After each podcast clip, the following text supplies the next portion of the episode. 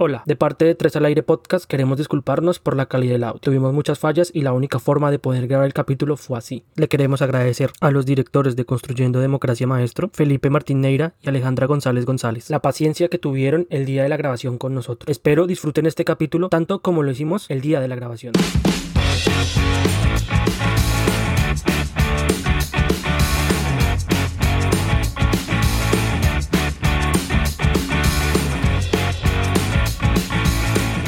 Hola a todos y bienvenidos a Tres al Aire Podcast. Eh, en este ya casi el penúltimo capítulo del año. Ya se está terminando este lindo y hermoso 2020. Creo que todos lo están amando. Eh, como siempre me acompaña Álvaro y Sebastián. ¿Qué más Sebastián? ¿Cómo va todo? ¿Qué ha hecho esta semana? ¿Qué hizo el Siete de Velitas que no pudo grabar con nosotros? Oiga, usted dijo que me emborraché y eso era mentira. ¿Para qué más, Pacho? ¿Cómo vamos? Bien. Eh, oiga, una semana muy movida, llenita de trabajo, eh, la hemos sabido cómo sortear, semana también llena de noticias. Entonces, pues, ha sido una semana convulsionada, la verdad. Pero entonces, menos mal que tenemos este programa de mierda para, para. Y Álvaro, ¿qué tal? ¿Cómo va la vaina? Muchachos, buenas noches. Eh, un gusto otra vez estar aquí con ustedes. Ya hoy por fin Cevitas apareció. Y nada, pues una semana relajada. Aquí el tema del virus cada vez está un poquito más complicado, se sabía, por, por las festividades de final de año. Y también pues eh, viendo la indulgencia de gobierno que tenemos, que ni se supo planificar la adquisición de la vacuna, pero bueno, Pero ahí como tenemos, colombiano, como tenemos buen programa colombiano uno se resigna, ¿no? de entrevistas. Ahora tenemos programas de entrevistas, ya no- nos quieren hacer competencia, un programa casi igual de malo que nosotros. Eh, pero usted se pone a ver, eh, hombre, pues de pronto puede que en, en algo sí sea bueno presentar. Entonces, bueno, Sí. estará de que, que sepa hacer payasada igual que, que hacer la 21, que contar chistes, que, que el perito.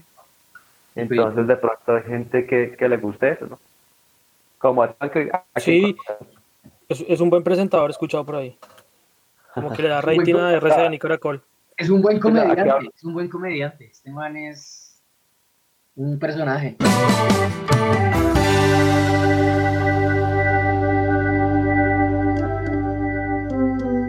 Sí, hubo, un movimiento fuerte en, redes sociales, pues unos en contra y otros pues defendiendo a, Daniel Coronel. Eh, más que todo pues por porque se puso en posición, adoptó la misma posición de Sergio Fajardo y, todo lo que pasó en, en Irvitango. Entonces, eh, dio mucho de qué hablar y es algo que es un, tema que es muy controversial, ¿no? Porque eso mismo pasó en la represa de Kimbo, del Kimbo una vez. Yo tengo un amigo que, que es biólogo, que si nos está escuchando un saludo, Jorge Perdomo.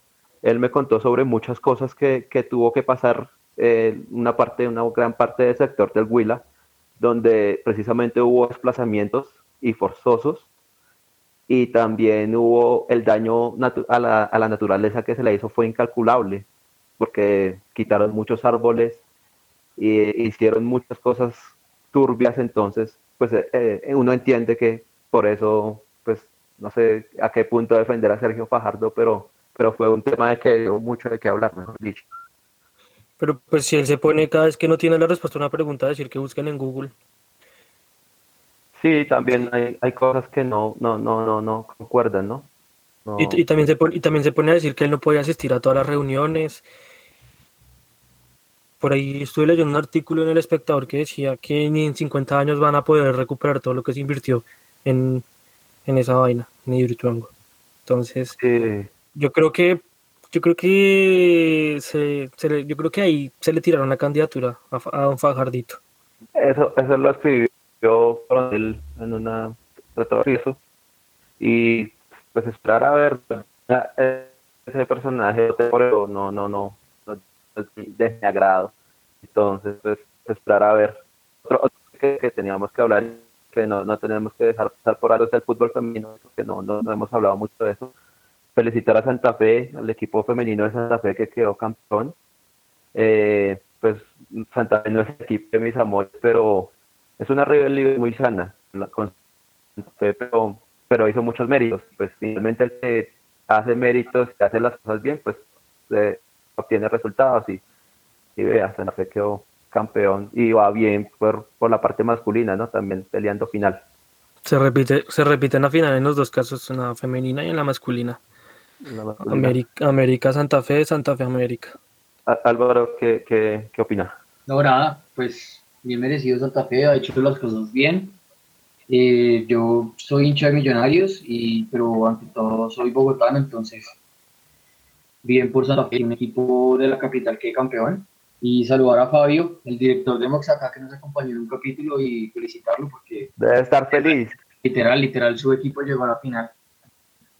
Y que aquí tres, tres, tres hinchas de Millonarios, tres embajadores, los apoyamos. Eh, sí, los apoyamos. Sí, no hay de otra porque Millonarios ni siquiera por las curvas.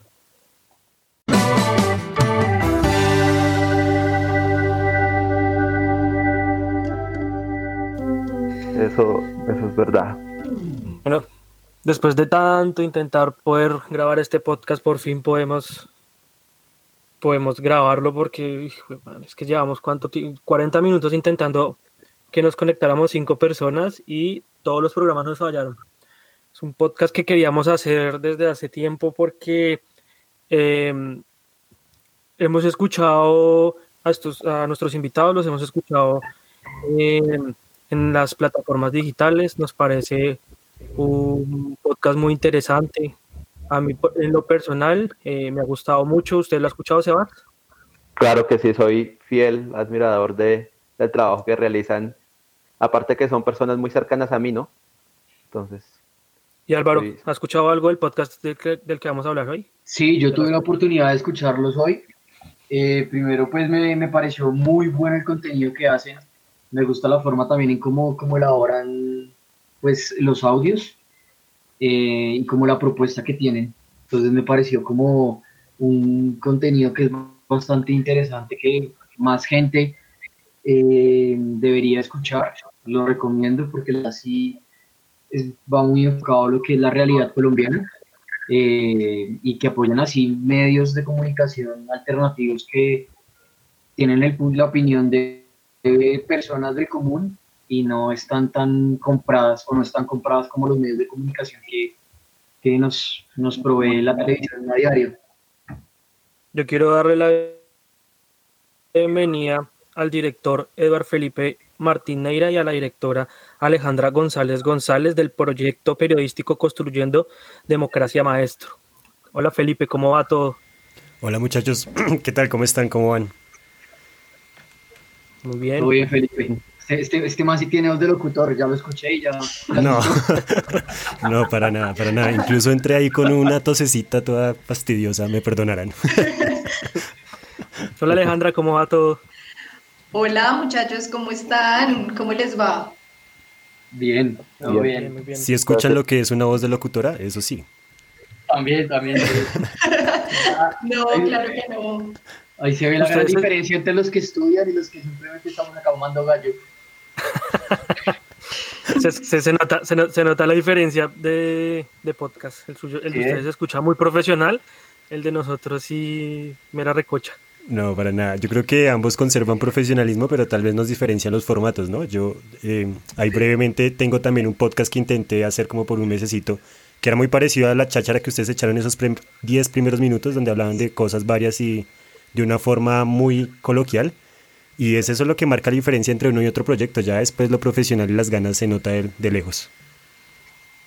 Es que aquí lo profesional lo, lo dan los invitados, porque si no traemos invitados no sé ni qué vamos a hablar. No creo.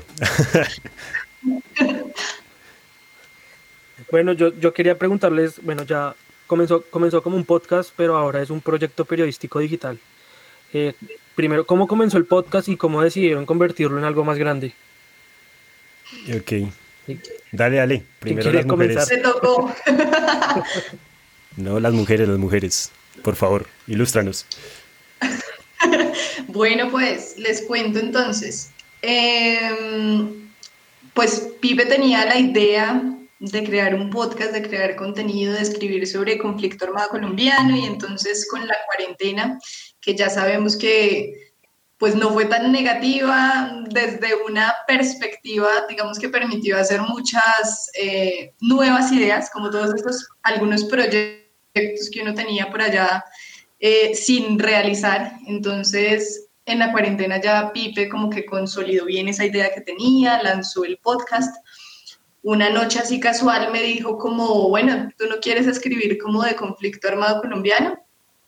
Yo, bueno, listo. Pues mi problema es el tiempo, porque obviamente no nos dedicamos 100% al proyecto, tenemos otros trabajos, pero pues yo le dije, listo.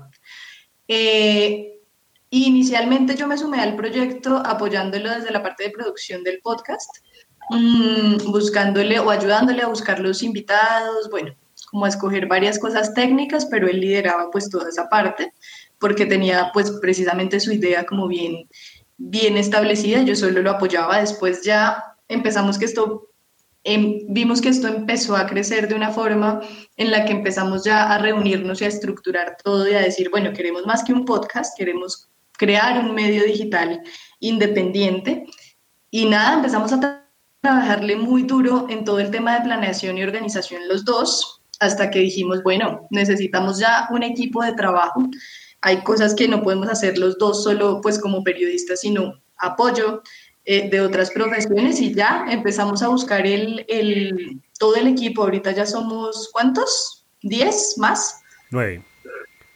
Nueve eh, de diferentes pues profesiones y, y esto ha crecido un montón.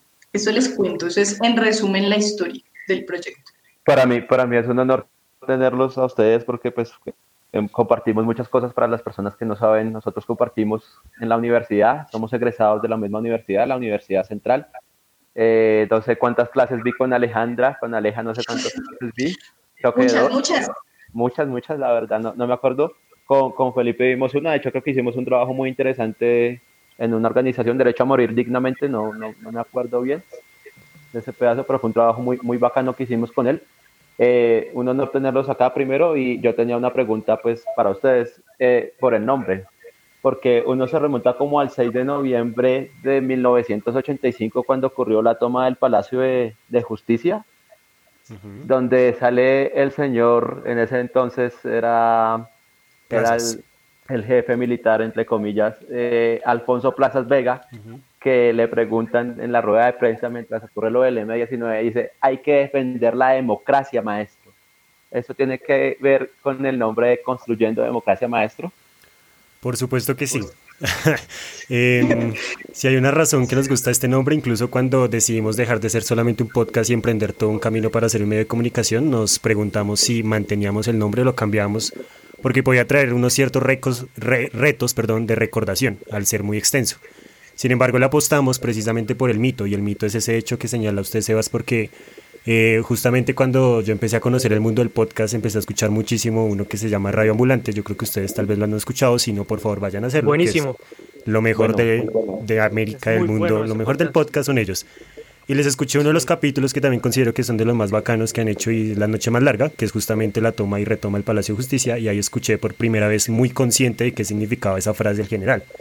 Entonces desde ahí, cuando empecé a unir varias ideas que tenía sueltas, empecé a cuestionarme si en realidad en Colombia ese hecho mantuvo la democracia.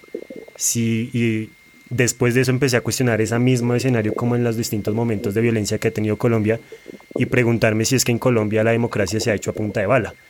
Entonces, con esa reflexión le apostamos a que los medios de comunicación, la opinión, la investigación, la reconciliación, bueno, tantas cosas que le apostamos desde nuestro proyecto son parte fundamental para en realidad construir una democracia. Entonces, a veces damos por sentado, como le dijo una vez una periodista que entrevistamos, que Ale tuvo la oportunidad de entrevistar en un live de nuestro proyecto, damos por sentado que la democracia está en nuestro país y las cosas no son así. Puedes tener democracia tal vez en la ciudad y con ciertas cosas de tu vida, pero vas a conocer otras partes de tu vida donde no tienes democracia o vas a ir a otros terrenos donde no hay democracia. Entonces, eh, con esa mirada empezamos a preguntarnos y recordar también ese hecho histórico de cómo ha sido la democracia en Colombia.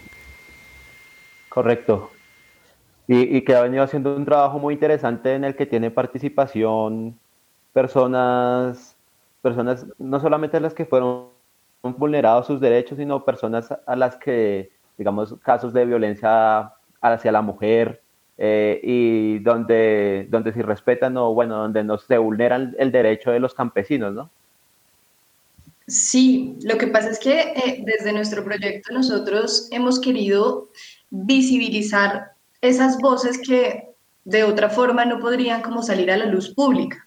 Entonces, siempre desde, desde el inicio, desde cuando empezamos a reestructurar ya como tal el medio digital, quisimos como em, proponernos eh, una responsabilidad con las víctimas, ¿no? Que sea también un periodismo pues responsable y, y, pues eso nos ha permitido conocer muchas historias, ¿sí? Muchas historias de mujeres víctimas de violencia sexual, em, de la realidad de nuestros campesinos, de nuestros indígenas, eh, y es muy interesante, es muy interesante visibilizar también esas problemáticas desde ahí, desde esas historias, ¿no? No siempre ir a la fuente, pues, institucional, que también es necesaria, obviamente, pero que muchas veces se queda allá, desde lo, desde lo que pasa arriba, y, y digamos que los, los implicados directamente muchas veces no tienen voz o no tienen el espacio para hablar, entonces, pues, construyendo democracia maestro es eso también, ese espacio para ellos. Genial, genial. Sí, yo cuando, cuando escuchaba lo, lo, que ustedes hacen, sí noté que ustedes toman en cuenta mucho la voz de la, de la persona que en, literalmente no tiene voz, no es escuchada. Entonces me parece súper importante que ustedes le den como eh, la oportunidad de que la gente se exprese, que cuente sus experiencias, de que cuente lo que ha vivido, porque eso se trata. Porque acá este es un país en el que la mayoría del pueblo está silenciado. Sí, total, creo que es una de las apuestas porque justamente creemos que muchas veces cuando se cubren historias del conflicto, se hace memoria, eh, se le da voz a los de siempre, se le da voz a veces a, los mismos, a los victimarios, a las instituciones, a la versión oficial, y muchas veces dejamos como de lado a esas personas que verdaderamente sufrieron, que tuvieron que pasar distintos procesos de su, de su vida, y que hoy en día usted habla con ellos y lo que hacen es entregarle un testimonio poderosísimo que antes lo resulta empoderando a usted y a todas las personas. Entonces, por ellos finalmente creo que creamos también el proyecto porque consideramos que en Colombia, como alguna vez lo dijimos en el lanzamiento, eh, hay 8 millones de víctimas, es decir, que hay 8 millones de historias por contar. Esa frase no es nuestra, esa frase en realidad es de un periodista que la dijo en un libro de la Comisión de la Verdad, no recuerdo ahorita su nombre, pero justamente a eso lo apostamos. No somos el único ejercicio periodístico que hace algo por hablar de las víctimas o darle voz a ellas, eh, pero sí nos sumamos a esos esfuerzos, que consideramos que son pocos a tantas historias que hay por contar. ¿Y cómo han visto ustedes la respuesta del público, de la gente con, con todo este proyecto del podcast y, y el proyecto digital periodístico? Pues esto ha ido, ha ido creciendo mucho, ¿sabes? Ha sido, mm, digamos, hemos podido tener diferentes contactos también en otros medios independientes, eh, digamos, como, como en, en, las trayectorias que tenemos también eh, en lo que hemos trabajado, hemos hecho también esas, o hemos intentado emprender como esas alianzas, por lo menos también con medios independientes, eh, porque también se trata de darnos a conocer, se trata de que, la gente conozca nuestro trabajo y que realmente les lleguen estas historias. Entonces, que primero, pues también mm, pues nuestras redes y nuestros canales de difusión los hemos potenciado eh, y por lo menos en nuestro trabajo, hasta el momento, en nuestras investigaciones, la acogida ha sido muy eh, pues hemos recibido, digamos, buenas retroalimentaciones, gente, digamos, que, que tiene, mm, digamos, que una posición importante en el mundo del periodismo, que también, eh, digamos, como que ha reconocido nuestro trabajo. y pues creo que es, es, es, algo muy positivo, porque no es, no es fácil emprender nuevos proyectos no es fácil también tener ese valor agregado, ¿no? Que, que realmente genere un impacto. Eh, entonces ahí vamos, em, digamos que, que em, con nuestras investigaciones y potenciando como todo el trabajo que tenemos mes a mes, pero la verdad la acogida que hemos tenido hasta el momento ha sido, ha sido buena. Y es que hay algo que hay que recalcar que es el ejercicio de la reconstrucción de la memoria, ¿no? porque aquí en Colombia han ocurrido muchas cosas y, lo que más me preocupa es la naturalización del conflicto, la naturalización de las víctimas, de los victimarios. Entonces, eso es lo que trata también de hacer construyendo democracia maestro y más que todo darle un, capital simbólico a, algunos sitios o algunas cosas donde se reconstruye la memoria y es un ejercicio interesante, ¿no? Sí, sí, yo de nuevo insisto, creo que cuando hacemos el trabajo por las, por las víctimas hay que apoyar todos los procesos de lucha y de resistencia que ellos hacen. Y entre esos procesos está sin duda dejar muy en claro que la memoria de ellos es muy importante, hace parte de la historia del país y es una historia que todos tenemos que conocer para sí mismo, evitar su repetición y que ellos tengan justicia tanto de reparación y no repetición, que ya todos sabemos la situación en la cual está Colombia y pareciese que no fuera como tan sencillo y que antes muchos capítulos vemos como que se van repitiendo. Una pregunta para ustedes en este país, ¿cómo se puede construir la democracia? Para nosotros, en específico como medio digital y como lo que hasta el momento hemos logrado, yo creo que a través del periodismo, pues a través de muchas acciones, de muchas, digamos, como iniciativas y procesos, pero creo que el periodismo es fundamental también en, en la generación no solo de información, no solo de transmitir información, sino de visibilizar, de dar voz precisamente lo que hablábamos antes a las víctimas, de reconocer, reconocer em, lo que ha sido este conflicto armado colombiano y poder, digamos que presentarle como a la audiencia o a la opinión pública esas otras caras que no se han, que no se han mostrado, sobre todo al hablar de la guerra en nuestro país. Yo creería que que así logramos por lo menos aportar un poco a la construcción de democracia. Sí, y yo incluso antes de, responderle también quiero agregar que la, la, pregunta de Sebas a veces parece como pura pregunta de Vicky Dávila cuando quiere imponer un hashtag, para usted cómo es construir democracia. no me ofenda, no, pero no porque sea mala, sino porque es muy vendedora. Es muy vendedora, incluso no, no lo quiero ofender para nada, eh, porque incluso nosotros promovemos un hashtag así cuando hacemos alguna publicación como yo construyo democracia. Pero entonces, después de eso, lo que quiero señalar es que, eh, aparte del ejercicio de los medios, creo que sí es muy importante crear lazos de diálogo, de unión y dejar un poco esas diferencias sociales que hay tan vastas en Colombia. Entonces creo que desde el diálogo y la comprensión se puede aportar a construir democracia. Maestro. Total, totalmente de acuerdo con ustedes. No era por ofenderlo, Sebas, todo bien. Aunque ese, tema, ese tema de hacer democracia en un país como Colombia es bastante complicado, ¿no? Porque eh, acá es, o sea, usted, todo el mundo sabe y no es un misterio que acá el país está, azotado por violencia, eh, matan líderes sociales y líderes sociales todo el tiempo, y la gente que trata de, de, expresar una opinión que no va en la línea de lo que muchos detractores buscan, los silencian con matándolos o amenazándolos. Entonces ustedes, digamos que están alzando la voz por muchas personas, no sienten un poco como depresión o tal vez miedo que a medida que esto vaya cogiendo más fuerza y sean escuchados cada vez más, empiecen a llegar amenazas o, o cosas que son del día a día acá en Colombia para pues, personas que se expresan como ustedes. ¿Vas o voy, Ale? dale, dale. Eh, yo alguna vez cuando estaba estudiando periodismo con Sebas, con Ale, eh, tenía el chiste y como la mala costumbre de decir que el buen ejercicio periodístico era tener un diploma de amenaza de muerte. Y eso es un chiste muy cruel, pero que usted lo ve y eso es 100% real. Cuando usted ve que algún ejercicio periodístico se destaca y en realidad atenta, o mejor dicho, no atenta, sino hace unas denuncias fuertes contra fuertes poderes, usted va a recibir algún tipo de amenaza. Entonces creo que en el ejercicio periodístico yo por lo menos si algún momento lo consideré y dije, en algún momento tendré que estar enfrentado a eso, tendré que hacerlo porque para mí lastimosamente hace parte de la carrera en Colombia. Eh, entonces creo que uno de alguna forma está dispuesto a eso. No, obviamente no lo desea ni espera que llegue el día, pero creo que si uno es de que empieza a hacer esto, uno es consciente de que va a despertar muchos enemigos durante el camino. Y no sé, ustedes hace poco pueden ver la noticia de los perfilamientos desde el ejército a medios de comunicación. Hace poco yo entrevistaba a Oscar Parra, que es el director de Rutas del Conflicto, y él me decía cómo eran sus días después de que se hizo pública esa información de cómo los estaban perfilando a él y a todo el equipo de, de Rutas del Conflicto. Entonces, pues nosotros queremos hacer cosas muy potentes como ellos los van a hacer. Entonces, ahí, hombre, creo que en algún momento, si hacemos las cosas bien, nos va a pasar. Pues ojalá no. Pues ojalá no, pero el problema es que ustedes saben que no solo aquí en Colombia, sino cuando una persona empieza a hacerse más conocida, le salen detractores y personas que los apoyan. Y mucha gente busca, busca las redes sociales y se camufla por medio de las redes sociales para amenazar, para criticar, para atacar. Y digamos que ustedes por el tipo de contenido que hacen, que es un contenido que en Colombia es un tema muy sensible, pues están más expuestos, digamos, que a muchas otras cosas, igual que nosotros, digamos. Sí, igual yo creo que mm, digamos que es, es parte, como decía Pipe, de la, de la realidad de hacer periodismo en este país.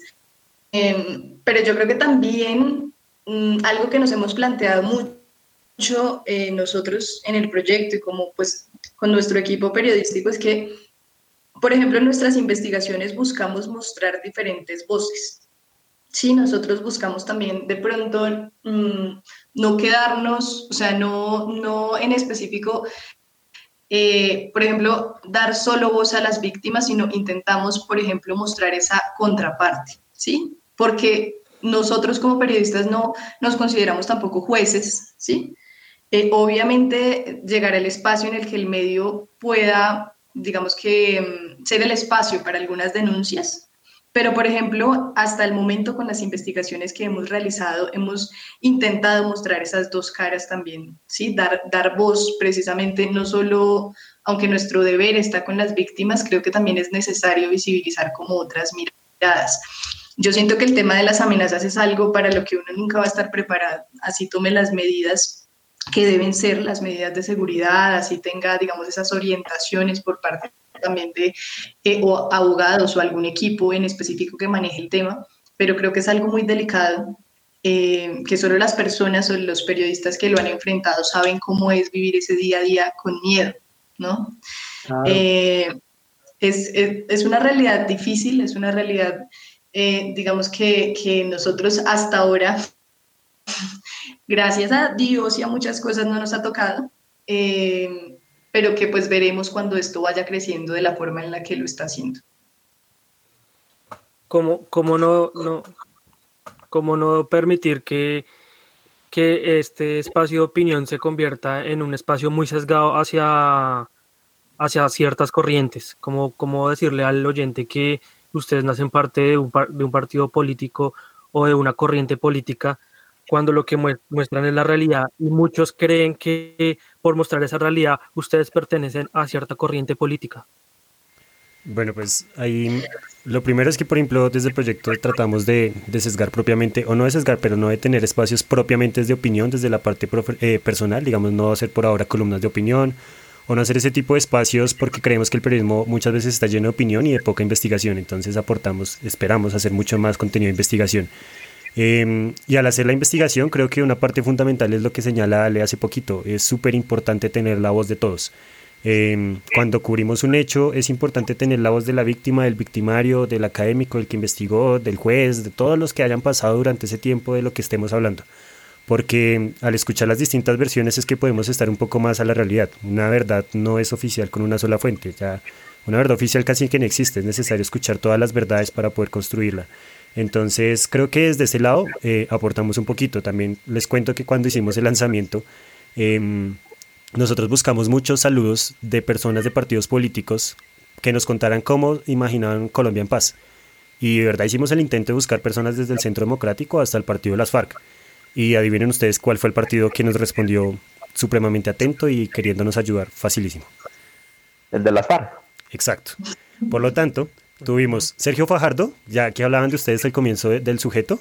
Eh, tuve, tuve los cinco segundos de, llamada con él y me dijo como, sí, cuéntame un poquito el proyecto, no sé qué. Bueno, mándeme un correo. Y estuvo como medio interesado, pero al final nunca nada envió.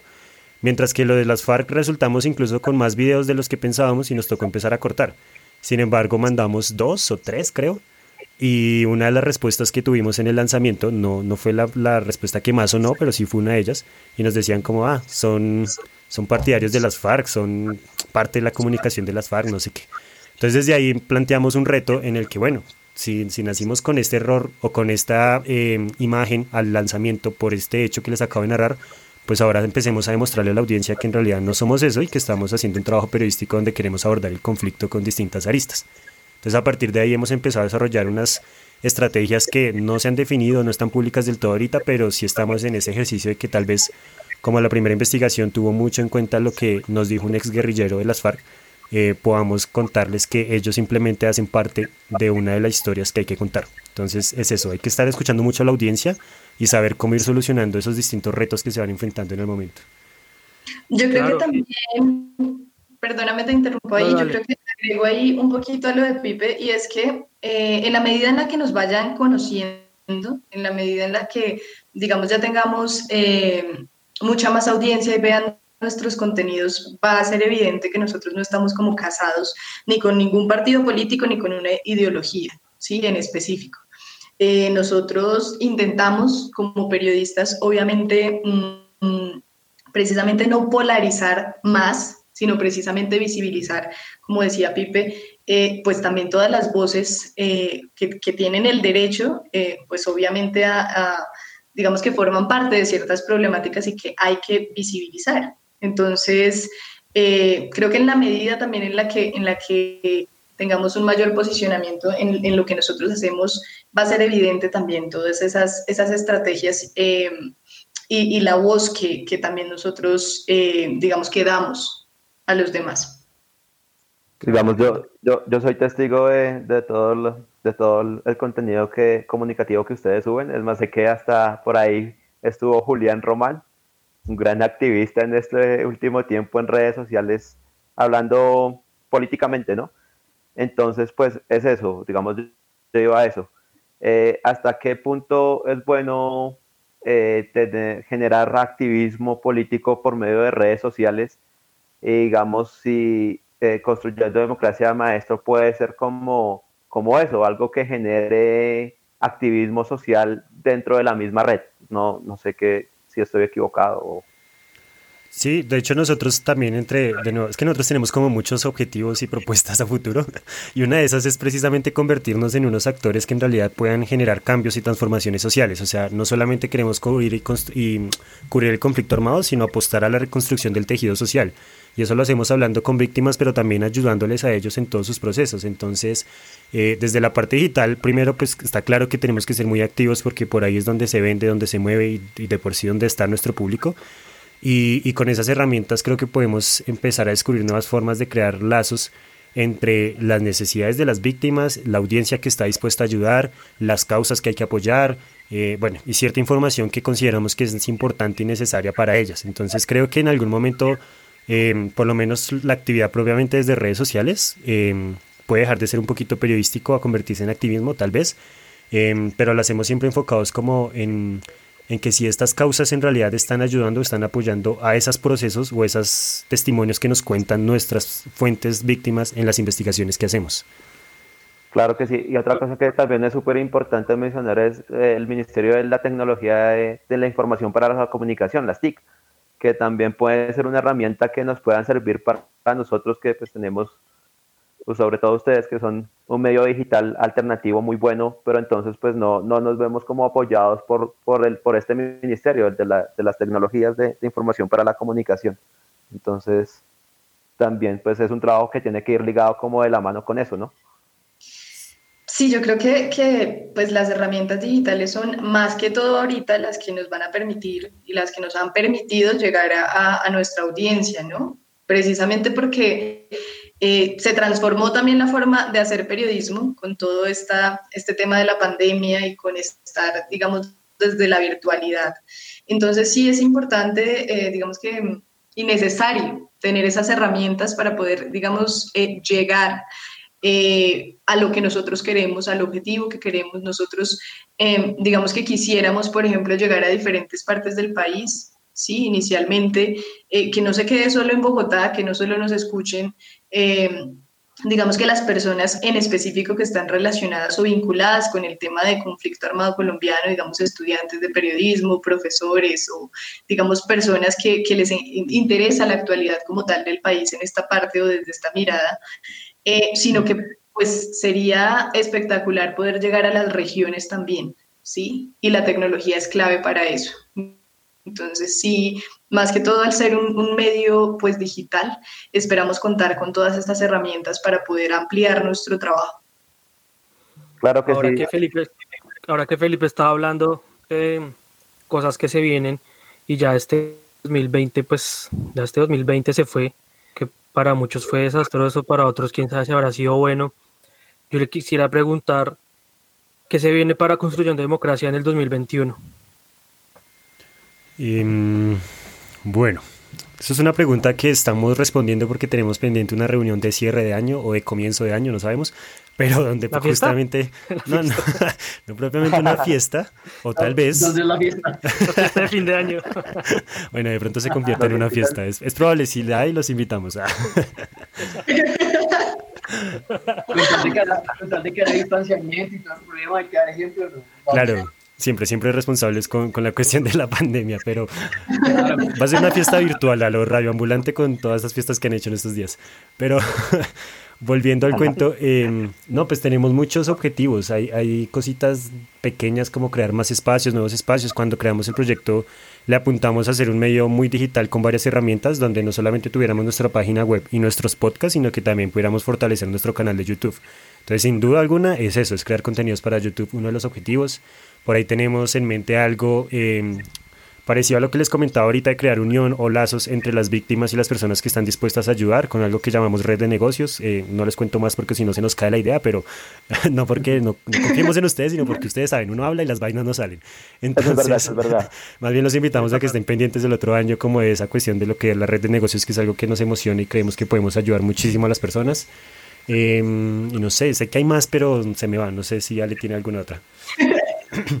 No, tenemos muchas, muchas iniciativas ahí pendientes para hacer el próximo año, sobre todo toda la disposición y la voluntad. O sea, verdad, acá aprovecho para hacer la cuña de nuestro equipo de trabajo, porque créanme que la disposición y la voluntad que ha tenido esa gente para trabajar con nosotros y al igual que Pipe y yo, meterle la ficha eh, a esta idea, a este, a este proyecto. Entonces, em, digamos que vienen cosas grandes, vienen cosas importantes, retos grandes, queremos hacer documental, queremos poder ir a las regiones, queremos poder hacer investigación con mayor profundidad, con mayor rigor, queremos también, eh, como les decía Pipe, pues ya eh, potenciar todo el tema audiovisual, porque nosotros algo que hemos querido hacer en el portal y en todo lo que nosotros, eh, digamos, hacemos como proyecto es eh, contenidos multimedia. Entonces tenemos el podcast, tenemos los textos, tenemos ilustraciones, tenemos fotografías, tenemos,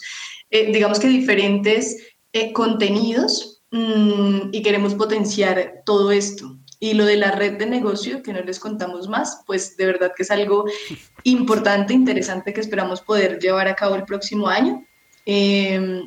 Y nada, seguir aliándonos, seguir creciendo. Eh, aquí bienvenidos de verdad para, para lo que necesiten también. Eh, aquí estamos como medio digital.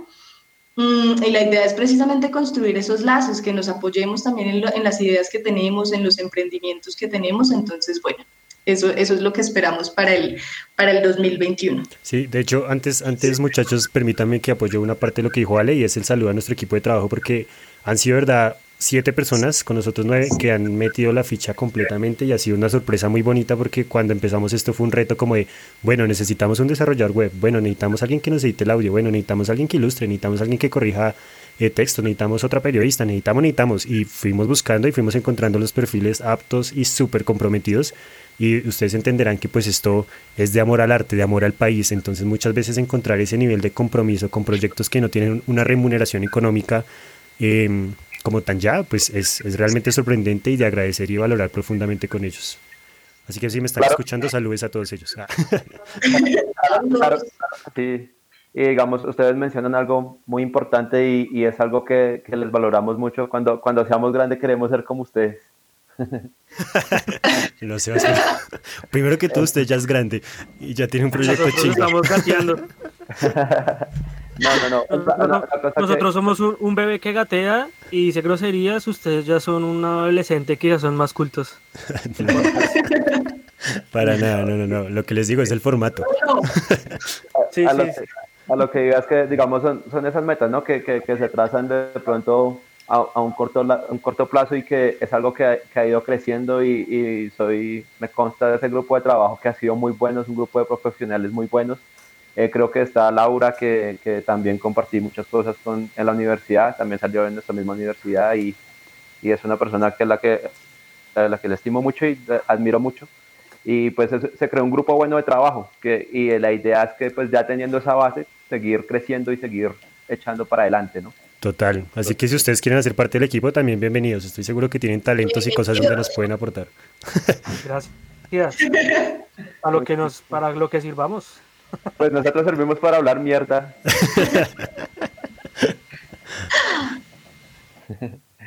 No, no, no, muchas gracias y, la idea es esa, que, que, sigan creciendo y también aquí los micrófonos de Tres al Aire eh, siempre van a estar abiertos para ustedes el día que quieran hacer una denuncia o cualquier cosa o quieren, los micrófonos siempre van a estar abiertos para, para ustedes. Muchas gracias, de verdad, gracias. Yo quiero, yo quiero hacer una pregunta. Esto, esto suena como despedida, pero. Sí, votenle que todavía nos queda tiempo. Yo estoy feliz hablando. No, si la gente se cansó de escucharnos de malas, sigamos hablando. Pero digamos, yo, yo sí quería saber, eh, ustedes que digamos están muy como en contacto con temas políticos y todo esto, desde una opinión parcial, imparcial, perdón, como colombianos, ustedes actualmente qué piensan de lo que está sucediendo aquí en el gobierno eh, y con el tema de derechos humanos acá en Colombia? Pues, hombre, es que no lo pueden marcar fácilmente con este gobierno, pero está claro que eso corresponde a unas lógicas históricas y de lo que ha sido el Estado colombiano por mucho tiempo. O sea, cuando nos ponemos a analizar la guerra en Colombia es una guerra de 60 años con las FARC, pero desde antes de tener guerra con las FARC ya vivíamos en guerra, ya vivíamos unos periodos de guerra brutales y absurdos. Entonces, eh, uno se puede enmarcar en lo que ha hecho este gobierno, porque claramente tiene sus cositas, sus vainas que hacían en el 2002, en el 2005, y vuelven y se viven. Pero también finalmente todo eso corresponde a unas lógicas de todas unas casas que uno piensa ya no solamente como en cuestión de una persona propiamente Iván Duque, sino propiamente ya desde su casa económica, política, lo que sea, y cuántos grupos lo apoyen. Entonces, eh, lo primero es como resaltar de que eso que está pasando viene pasando desde hace rato lo segundo, obviamente, que preocupa mucho es como esa falta de, mm, de oportunidad o de escucha desde el Estado para poder plantear y defender lo que son nuestros derechos humanos, em, como esa, actitud tan cínica con la que se toman muchas veces muchos crímenes que llegan a ámbitos internacionales y que vemos cómo reaccionan de otras formas en otros países y aquí la sociedad revienta y revienta chévere, pero después se apaga muy rápido y el Estado maneja todo a como quiera. Entonces, sin duda alguna es mucha preocupación, em, pero pues también lo que uno, insisto, trato de hacer siempre también como desde mi parte periodista y también desde el proyecto apuntamos es a, creer en que el cambio es posible, porque si nos quedamos lamentando en todas las cosas malas que nos pasan en el país, pues nos vamos a quedar llorando todos los años. Pero cuando nos ponemos a escuchar historias de, de, personas que están en la región y que luchan por ellos y que van y hablan duro y buscan y van a la fiscalía, a la contraloría, en todos lo responden como un severano as, pero siguen y siguen. Usted ya no le importa finalmente qué tanta ayuda tenga, sino a usted lo único que le importa es que tiene que apoyarlos. Entonces, eh, la situación siempre va a ser complicada, pero la invitación siempre va a ser a que hay mucho por hacer. Sí, yo creo que, yo creo que, digamos, en ese sentido, lo que ha tenido este gobierno ha sido precisamente, yo siento que, que la invisibilización de de las víctimas, sobre todo de desconocimiento, de, no reconocer, de no querer trabajar en pro de las víctimas y ni siquiera escuchar.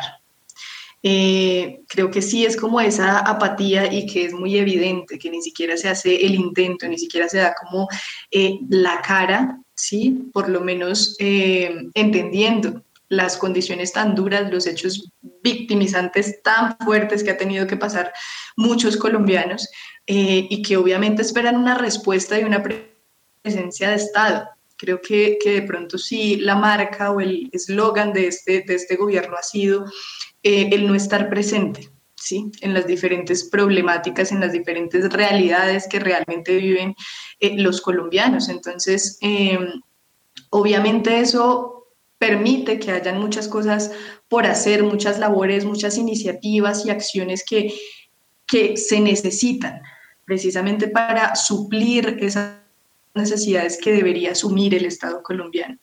Eh, no es, digamos que no ha sido fácil, no, es fácil, eh, obviamente, ver lo que ha pasado en estos, en estos años, lo que ha pasado en temas de violencia, en, en lo que se ha incrementado, ¿sí? Todo el tema de los líderes sociales, todo, todo el tema de nuestros campesinos, son cosas que duelen, son cosas que, digamos, como colombianos, eh, si, si tenemos ese sentido de pertenencia por nuestro país, afectan. Y como periodistas también, pero precisamente fue por eso y por esa, digamos, por toda esta guerra de más de 60 años y las víctimas que ha dejado que que se generan proyectos como estos en los que decimos hay que hacer algo al respecto, no podemos quedarnos indiferentes mirando Caracol y RCN, sino hay que tomar medidas y hacer algo desde nuestras profesiones sin importar lo que sea, intentar tener espacio. ¿Sí? Ahora creo que como jóvenes tenemos esa responsabilidad, puede sonar cliché y todo, pero pues aquí estamos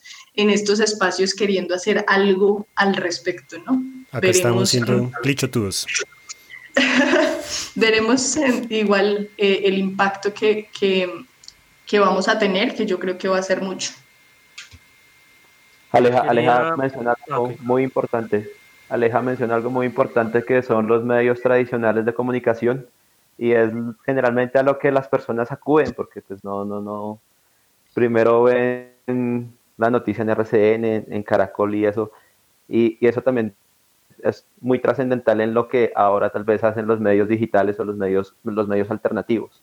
Entonces, eh, es algo que hay que tener en cuenta. Yo, yo tengo en mi libro, en, en, este, en este momento tengo un libro que se llama eh, Los años del tropel, lo escribió Alfredo Molano y, hace referencia como a la violencia. Y me gustaría leerles como la, la parte final del, del prólogo que dice, pero solo al hablar despadauridamente con los protagonistas de la violencia, descubrimos que durante 20 años de nuestra historia, el verdadero presidente de la República fue la muerte. Entonces, es algo que, es un tema que a mí me, toca muchas fibras y es algo que, que no se ve en los medios tradicionales, RCN y Caracol, ¿no? Sí, yo, yo creo que también cuando una de las motivaciones para hacer este espacio era justamente la poca cobertura que dan los medios a estos temas. Eh, se dan por sabidos, se dan por entendidos y se dejan ahí en el olvido. Al igual, Colombia es un país donde pasa de todo todos los días y unas cosas que uno dice, ay, no puede ser. Pero aún así, yo creo que ellos, al ser un medio de comunicación, puntualmente hablando de RCN y Caracol, al ser el medio de comunicaciones más grandes del país, de tener más recursos, de tener mayor cobertura, pues tendrían que ser un poco más responsables socialmente. Sin embargo, no lo son porque obviamente siguen unos intereses de unas casas. Pero entonces ahí es donde yo también entro y me pregunto porque uno ve el espectador, eh, perdón, Caracol Televisión y uno ve que es de la misma casa de donde es el espectador. Y uno ve en el espectador un proyecto sumamente interesante y que para mí ha sido una guía a lo que debemos hacer, como lo es Colombia 2020. Entonces, muchas veces yo digo, a veces casi que ni es de casas, a veces en realidad es de periodistas que se planteen, se la jueguen y se la vendan a sus jefes y, y tengan apoyo. Entonces, Em, pues hombre, es por los lados lados, ¿no? También yo creo que en algún momento, no sé, y lo digo sin saber, pero posiblemente televisión es lo que más, lo que más se consume en Colombia, pero no sé, Colombia 2020 no le abren un espacio en Caracol, porque claramente la prensa digital es de lo que menos se consume, entonces también hay que ver desde un lado qué tan dispuestas están las casas y también desde el otro lado qué tan dispuestos están los periodistas para proponer en estas grandes casas estos espacios que son sumamente importantes para, para contar estas historias. Totalmente de acuerdo.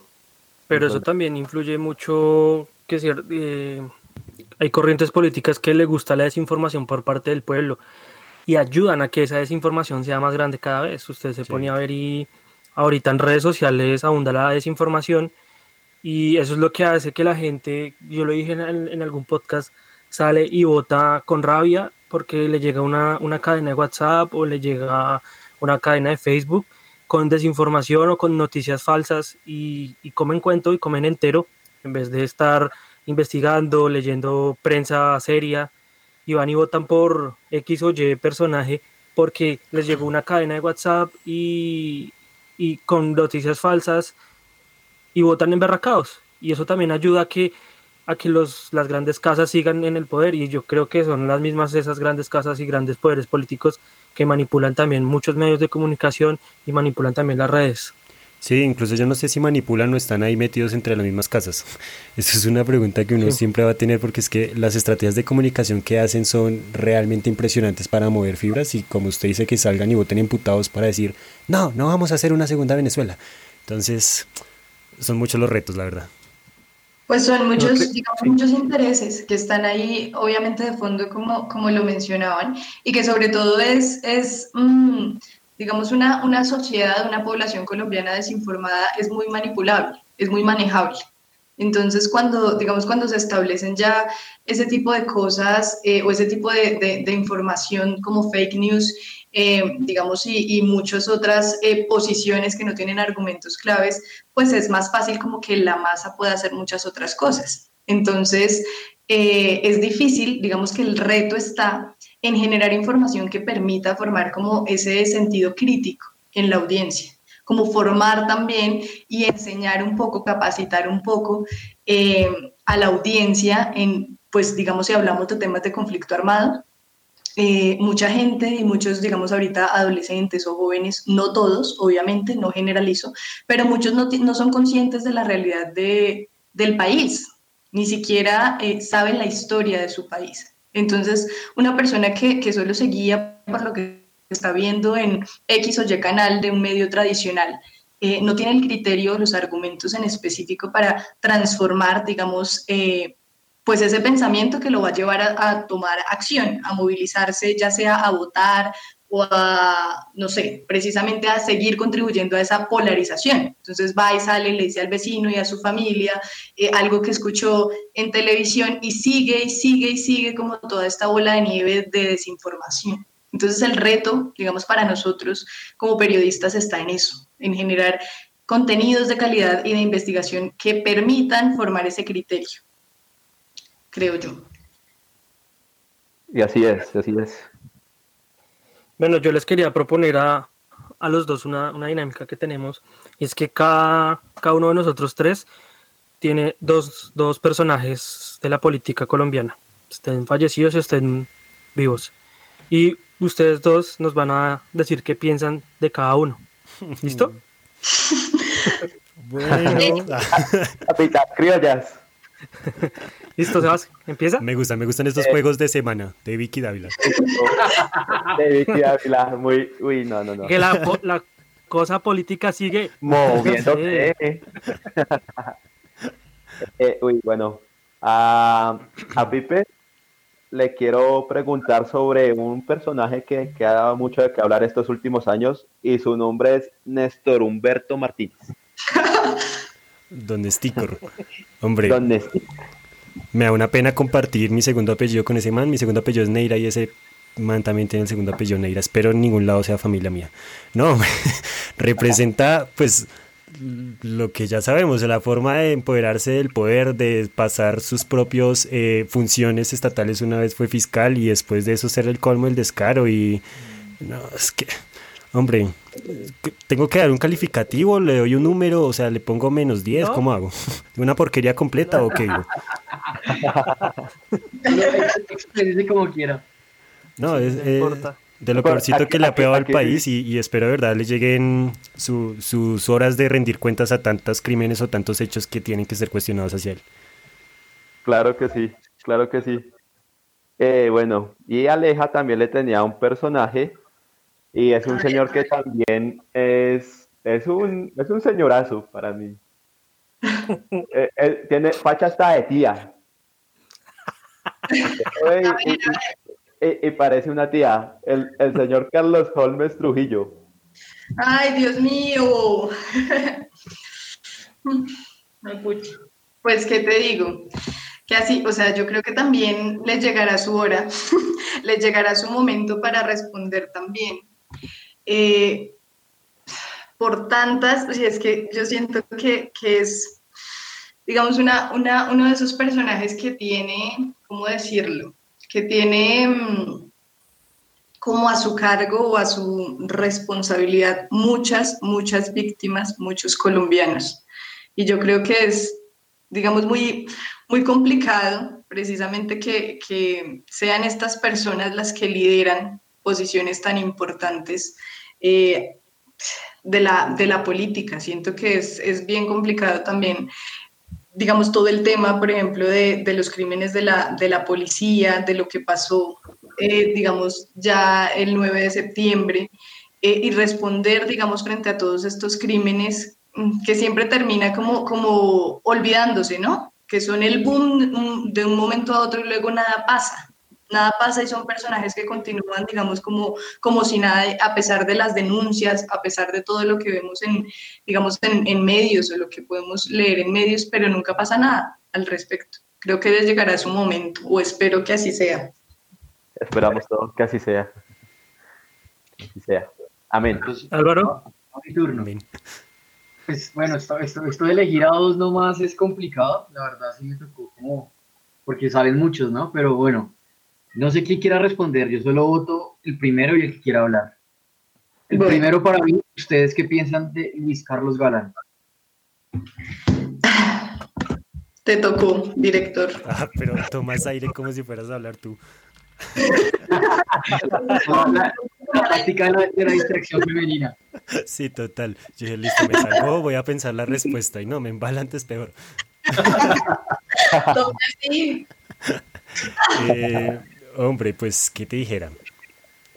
Luis Carlos Galán, la verdad, em, pues uno toma los referentes históricos de lo que ha escuchado, lo que ha estudiado, lo poco que ha podido estudiar también de él, pues uno siente que de alguna forma le hizo un peso muy importante a lo que era el narcotráfico y que muchas de sus políticas, sin duda alguna, si se hubieran podido hacer realidad, pues habrían acabado tanta mafia que se desprendieron finalmente en lo que fue en el siglo XXI. Entonces, después de que se, mata Luis Carlos Galán y también viene todo el asesinato, más bien, em, bueno, sí, porque finalmente es un asesinato, lo que se hizo con los, con los em, narcotraficantes, Pablo Escobar y demás. Eh, después de esas lógicas de, de negocio que se tenían de narco y que Luis Carlos Galán atacaba, si esos ideales de él hubieran, hubieran sido fuertes y se hubieran podido consolidar, sin duda alguna no tendríamos un narcoestado como el que hoy tenemos. O bueno, no sé si sin duda alguna no, pero sí estoy seguro que hubieran hecho un gran aporte a que esas, esos nexos que uno ve a veces entre el Estado y unas empresas, entre ciertos personajes, entre la ñeñe política y demás, uno diría, uy, estas vainas tal vez no hubieran pasado si este man hubiera logrado consolidar tantos ataques que él hacía. Y ya entonces uno dice que uno siente que se perdió una gran persona, insisto, yo no he podido estudiarlo del fondo, solamente algunas que otras cositas que haya hecho, pero ya después uno ve al hijo y uno dice, "Mm, como que el hijo salió para otro lado, ¿no? Con eso. Digamos, digamos, el, tema ahí es que uno no puede vivir de supuestos, ¿no? De qué habrá pasado, pero para lo que pintaba Galán, si es muy cierto lo, lo que dice, pues apuntaba para otra cosa la Colombia que actualmente estaríamos viviendo, pero Sí, no nos... No quiero Pues- caer en cosas así imprecisas a lo Vicky Dávila cuando le pregunta qué hubiera hecho su papá si se entera quién lo mató. No, no quiero hacer eso, pero... ¿Me entienden? Pero no, totalmente de acuerdo. Yo creo que Colombia sí hubiera tenido un rumbo totalmente distinto y hubiera sido mucho más favorable de cómo está actualmente el, el país. Total. Muchísimo mejor, la verdad, pero bueno. El segundo. En vale, en vale Alejandra, en vale Alejandra, por favor. eh, oh, voy a ser generoso con Alejandra, entonces voy a votar dos personajes y que ella me hable de uno, del que quiera. Bueno, bueno. A ver, uno, pues bueno, a ver, uno es Jorge Eliezer Gaitán y el otro es Jaime Garzón. Tú, tú eliges de cuál hablas. Bueno, vámonos con Jaime entonces. Nada, un líder innato, un orador increíble, un personaje que de verdad creo yo que eh, transformó o intentó como despertar, por lo menos en la población colombiana, eh, lo dormida que estaba la gente frente al conflicto y frente a muchas realidades. Creo que eh, es un ícono para, digamos, no, no solo para los jóvenes, sino para lo que ha sido la historia de este país en lo que creo yo que sí debe hacerse, ¿sí? Que, que realmente son acciones que, eh, más allá de las palabras, más allá de, que suene bonito o no, eh, realmente es emprender, mm, digamos que iniciativas para transformar, para generar un cambio. Yo siento que em, lo principal es transformar ese pensamiento de la comunidad, de la población colombiana, y eso es lo más difícil. El día que logremos eso, el día que nos apropiemos de verdad de este país y de nuestras realidades, va a haber un cambio grandísimo. Entonces, sin duda, creo que es un ícono eh, de esa lucha por los derechos eh, de los colombianos, por transformar ese rumbo de país. Eh, digamos, para mí representa mucho eh, como precisamente esa, esa revolución, pero esa revolución con argumentos, esa revolución no de voy a salir a tirar piedra porque sí, porque tuve un ataque de adrenalina y quise, sino porque tengo los argumentos, digamos, para, para ver que más allá eh, de sumarnos, de marchar, hay toda una transformación social y de pensamiento que debemos hacer primero. Entonces, para mí es eso. Sí, bueno, Listo. eso... Ahora voy. ¿Cómo? No, no, que todos sabemos que Jaime Garzón fue un revolucionario que cuando el país necesitaba a alguien que se levantara, Jaime Garzón tomó la bandera, eh, luchó, expresó, eh, alzó la voz por la gente que no podía hablar. Y bueno, como, como hablamos mucho en este podcast, eh, aquí es usual que silencien a la gente. Y fue el caso de Jaime. Oiga, pero, pero digamos aquí, sea, más que, más que revolucionario, fue como un gestor, un gestor de convivencia. yo, cambiaría eso, yo cambiaría esa palabra por tal vez gestor, ¿no? Pero ya, ya.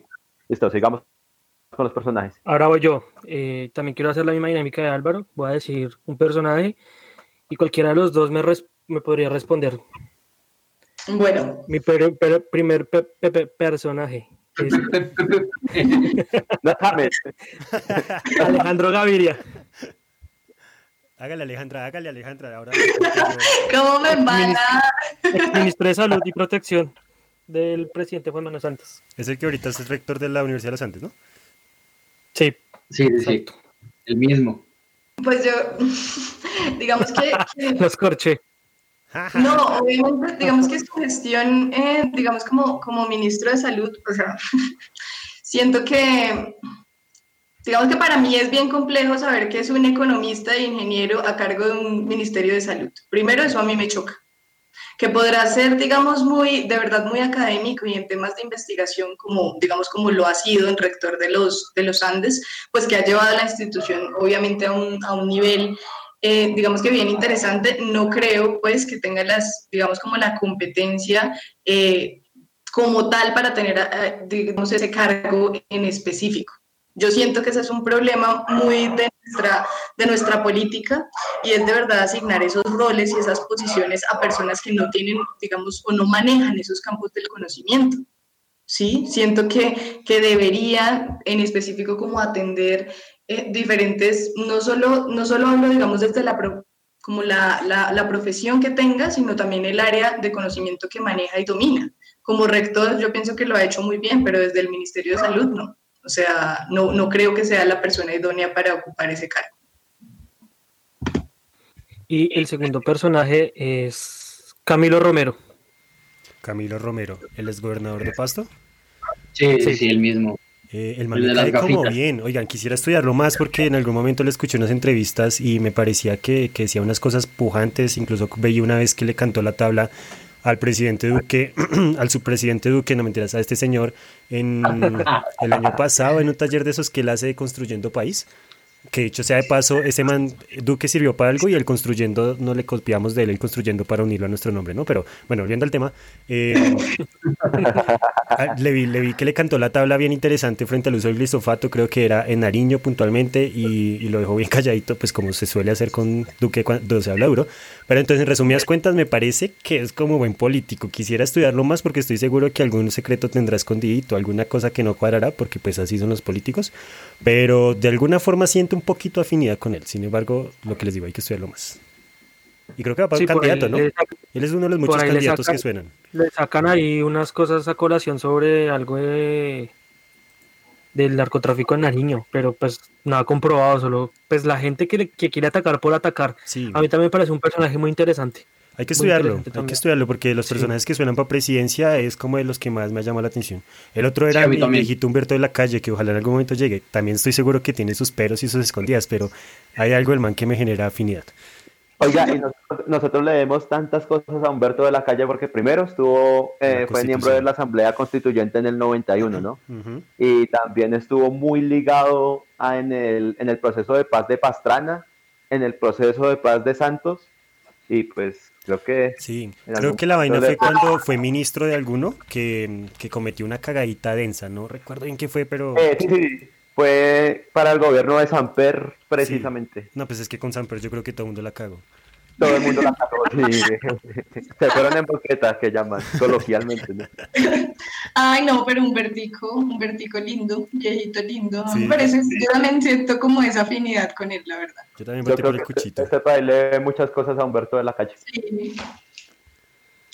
bueno, yo creo que no siendo más, les eh, quiero agradecer mucho. Ah, bueno, falta la pregunta que le hacemos a todos.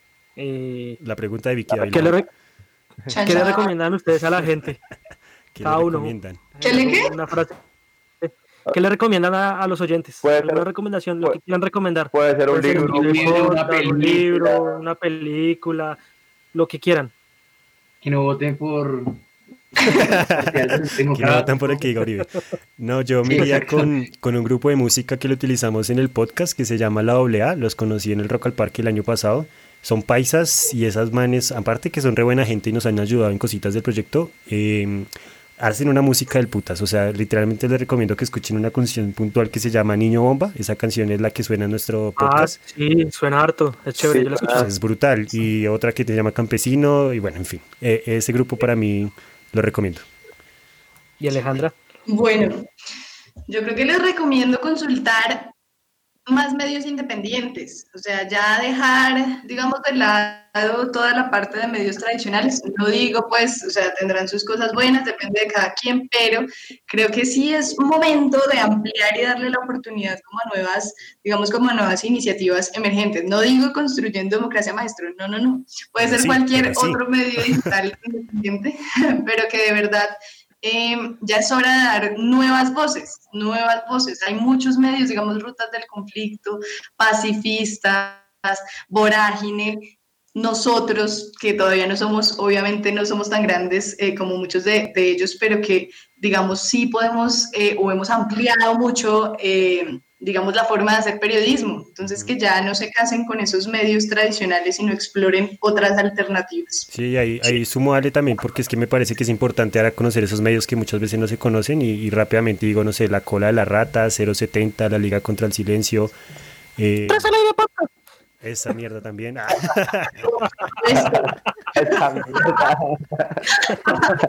No, pero de verdad hay que apoyar todos estos proyectos porque finalmente son los nuevos espacios y estoy seguro que la gente es más feliz escuchando esto o leyendo estos espacios que decimos que los medios tradicionales. Solamente es cuestión de, de apoyarnos y bombardearnos a que nos conozcan. O bien- o que viendo Luisa Fernanda W o, o La Liendra. O Aida. No, no, no. O Aida. Bueno, puede ser. Hay gustos para todos, pero Bueno, Felipe, bueno, muchas gracias por haber aceptado esta invitación. En serio que de parte de Tres al Aire Podcast estamos muy, muy agradecidos y nos gusta mucho el proyecto que tienen y que tienen planeado para el 2021. Desde aquí, desde la distancia y, desde, y hablando también por mis compañeros, cuenten con Tres al Aire Podcast para lo que necesiten. Eh, estamos para servirnos, para ayudarnos. Somos un, no puedo decir que nosotros seamos un medio, pero somos un podcast que está creciendo y nosotros pues opinamos desde nuestra ignorancia lo que pensamos cada uno y de eso se trata, eh, que cada uno opine con respeto y sin agredir al otro. El país está muy polarizado para, para seguir agrediéndonos de los unos a los otros cuando eh, los de derecha y los de izquierda estamos igual de mal que el, que el resto de la población. Yo Los les quiero agradecer nuevamente. eh, ese proyecto me parece muy bonito, muy chévere. Cuenten con el apoyo de nosotros y que siga para adelante construyendo democracia, maestro. Muchísimas gracias a ustedes por ese apoyo, por la disposición también de escucharnos, de atendernos, de darnos este espacio. Eh, no eran ustedes los únicos que esperaban poder grabar este capítulo, nosotros también. Les contamos que es la primera invitación que nos hacen formalmente para hablar del proyecto, entonces todo un placer haber bajado bandera con ustedes en este tipo de espacios y nada, muchísimas gracias a ustedes también. Cualquier cosa que necesiten, que nos podamos colaborar, que podamos hacer un podcast en conjunto, alguna cosa bacana, estoy seguro que podremos hacer. Entonces, muchísimas gracias y un abrazo por allá a Australia y a ustedes dos. Supongo que están en Bogotá, donde estén, el sí, abrazo por acá también. Y aquí aguantando frío. No, y, y para mí es un honor, más que compartimos muchas cosas en la universidad y pues ahora estar de- del otro lado, ¿no? Sí, Total. uno hace algo. total, Entonces, gracias. De verdad. para- De verdad que es, es importante, perdón. Ay, no, es que digamos que frente a lo que dices de estar ahorita del otro lado, me parece algo muy bonito de verdad ver ese crecimiento, eh, digamos, profesional y personal que hemos tenido. Sí, obviamente eh, desde la universidad y ya cuando uno sale a, enfrentarse al mundo real es distinto y pues acá estamos para apoyarnos en lo que se necesite, en lo que emprendamos, de verdad que desde, desde Construyendo Democracia Maestro, como decía Pipe, aquí estamos para lo que ustedes quieran, si quieren sumarse, sabemos que de verdad también pueden eh, hacerlo y tienen todas las habilidades y capacidades también para, para sumarse eh, a este proyecto y a muchas iniciativas. Hay muchas cosas que podemos hacer en común. Gracias por este espacio, o sea, de verdad que es muy importante. Eh, uno a veces no, no, de pronto no es muy consciente como del poder que tiene su voz o del poder que tiene abrir estos espacios, pero no cualquiera emprende un podcast, no cualquiera eh, lleva ya 11 capítulos de un podcast, no cualquiera, digamos que puede opinar o tiene, o digamos que, que, que está dispuesto a hacerlo. Entonces sí resalto el trabajo de ustedes eh, y agradezco mucho, mucho eh, este espacio. no, muchas gracias, muchas gracias. Muchas gracias muchachos. a Felipe y Alejandra eh, pues como ya Sebastián y Pacho dijeron muchas cosas, dijeron casi todo, pero en serio felicitarlos, la propuesta es súper buena. Eh, tipos de información así como el de ustedes son súper importantes en un país como Colombia. La iniciativa y esas ganas de ayudar, de hacer que la gente tome conciencia, de despertar esa, esa, ese sentido de, de criticidad de la gente es súper importante. En serio, pues por parte de nosotros, como dijo Pacho, puertas abiertas siempre quieran venir a compartir un rato con nosotros. Y nada, muchachos, sigan para adelante. Eh, ya vendrán cosas mejores, seguro. luego, luego no es Colombia, en vez de Colombia, donde se toma periquito. Sí, Colombia y periquito. Ay, por Dios. Oigan, antes de cerrar, antes de cerrar una cosita, es que Alejandra me escribió por interno que yo dije eh, glisofato y es glifosato, ¿no? Es que siempre tengo un problema con esa palabra, me perdonarán. no me di cuenta. Siempre la digo mal, perdón, perdón, voy a mejorar. Pero muy buena la aclaración. Gracias, Ale. Si nos pasa con Colombia y con Periquito, pues, sí, si le pasa al presidente, ¿por qué no a mí? Claro. Eh, oiga, una, una pregunta, ¿a ustedes les parece que entrevistamos mejor, podemos hacer mejores entrevistas que Duqueo? Ah, no. Pero total. Yo creo que cualquiera. No, mentira. Si algo sirve el man es para entretener en televisión y hablar estupidez. No, mentira. Sí, sí, sí. Duque es buen presentador. Creo que es buen presentador. Lo único que, es bueno. Encontró su, su faceta, su, su, el rol que era. Su, camino en la vida lo encontró. Es que yo creo que estaba aburrido. En la casa de Nariño tan grande estaba como desparchado que me las, a hacer. Las prácticas sirvieron de algo. Sí, total. El año de aprendizaje que le dijo Semana. Bueno, ¿dónde los pueden encontrar la gente que quiera escucharlos, que quiera visitar la página, que quiera encontrarlos en redes sociales? Eh, claro que sí, súper importante, no lo olviden, www.construyendodm.com, nuestra página web, redes sociales tanto Facebook, Twitter e Instagram estamos como arroba construyendodm y en los podcasts, en las plataformas de Spotify y de Spreaker nos pueden buscar como Construyendo Democracia Maestro. Muchas gracias. Les recuerdo a todos nuestros oyentes que a nosotros también nos pueden encontrar en todas las plataformas de streaming como Spotify, Deezer, Tuning, Apple, Google Podcast, eh, hasta en YouTube como Tres al Aire Podcast Políticamente Incorrecto. Nuestras redes sociales, tanto en Twitter como en Instagram y en la, en la fanpage de Facebook es arroba 3 al aire pcast y cualquier cosa al correo, si quieren insultarnos, si quieren aconsejarnos, si quieren decir cualquier cosa, no sé, lo que quieran. Y es tres al aire podcast hotmail.com. Les agradezco por escucharnos y muchas gracias a todos ustedes. Chao. Hasta luego, que estén muy bien. Chao. Que vaya bien.